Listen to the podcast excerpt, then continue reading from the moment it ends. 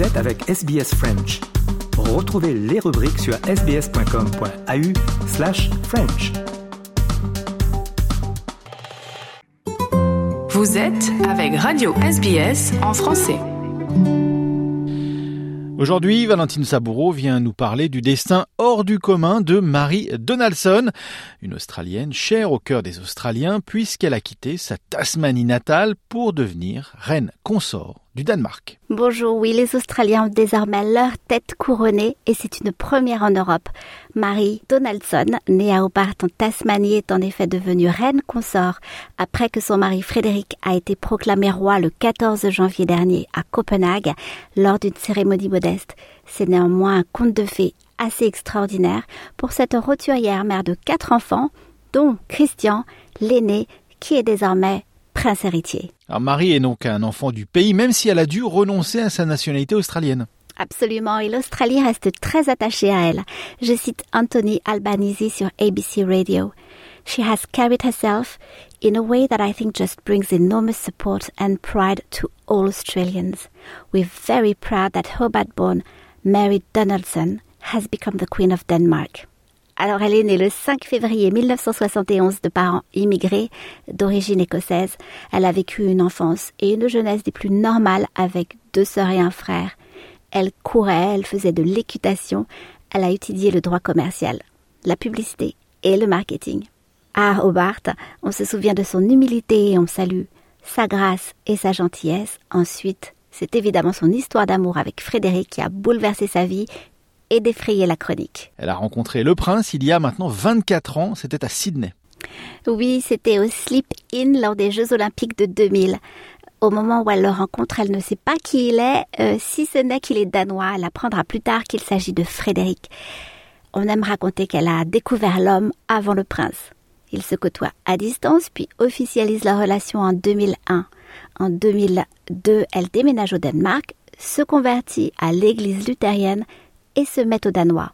En 2003, ils se fiancent et le 14 mai 2004, ils se marient sous les yeux enthousiastes des Danois et des Australiens et son bouquet est même piqué de tiges d'eucalyptus. Marie donnera ensuite naissance à quatre enfants dont des jumeaux. Comme beaucoup de princesses, elle s'investit dans de nombreuses œuvres caritatives, notamment la Fondation Marie qui lutte contre le harcèlement et promeut le bien-être des plus fragiles et des plus isolés. Cette structure soutient aussi le travail de la Alana and Madeline Foundation, qui aide les plus jeunes victimes de trauma ou de violences en Australie. Parallèlement, Marie a suivi une formation militaire et intégré l'armée, comme le veut la tradition danoise. Son accession au trône a donc été bien préparée. Hein. Alors Frédéric et Marie étaient prêts, mais les Danois sont tombés de leur chaise quand la reine Margaret II a annoncé qu'elle abdiquait. It was really shocking for all of us. Goosebumps, uh, to say the least. It was uh, quite a shock. We know it has been coming, of course, but uh, nobody quite suspected it to be this year. Elle avait toujours dit qu'elle mourrait sur le trône. Cela dit, après 52 ans de règne et une récente opération du dos, elle a jugé qu'il était temps. Le système danois est une monarchie constitutionnelle en conséquence, le rôle du monarque est surtout cérémoniel. Cela dit, la reine Margaret était très populaire. Curieuse et cultivée, elle a étudié l'archéologie et les sciences politiques, après quoi elle est devenue costumière, peintre et même traductrice de Simone de Beauvoir. Toujours élégante et malicieuse, elle a néanmoins pris des décisions radicales pour protéger la monarchie, y compris en refusant le titre de roi consort à son époux le français Henrik de Danemark, ou en privant de titre les enfants de son deuxième fils, Joachim. Selon un spécialiste de la royauté euh, du Daily Mail, même si la fatigue était là, l'abdication de Margaret II pourrait cependant avoir eu un but un peu plus trivial, sauver le mariage de Frédéric et Marie après une rumeur d'adultère. D'après les tabloïds, l'ex-prince et donc actuel roi aurait en effet eu une liaison avec une actrice mexicaine l'année dernière, de quoi faire trembler les fondations de son couple et de la monarchie. Il fallait intervenir. Pour information, le dernier roi à avoir abdiqué au Danemark était Éric III au XIIe siècle. Et cette cérémonie, finalement, comment s'est-elle passée? Alors très bien, mais loin du faste britannique.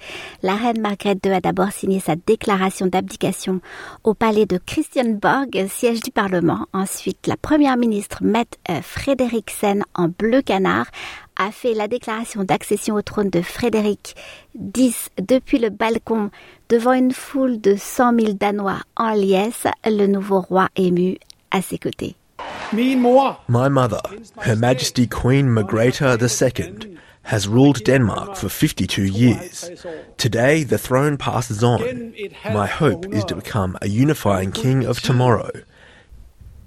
Son épouse et leurs enfants ont rejoint Frédéric pour saluer la marée rouge et blanche. Le couple royal est ensuite reparti au palais d'Amalienborg en carrosse. C'est donc une cérémonie centrale à la qui s'est déroulée pour une nouvelle ère qui se présente plutôt bien.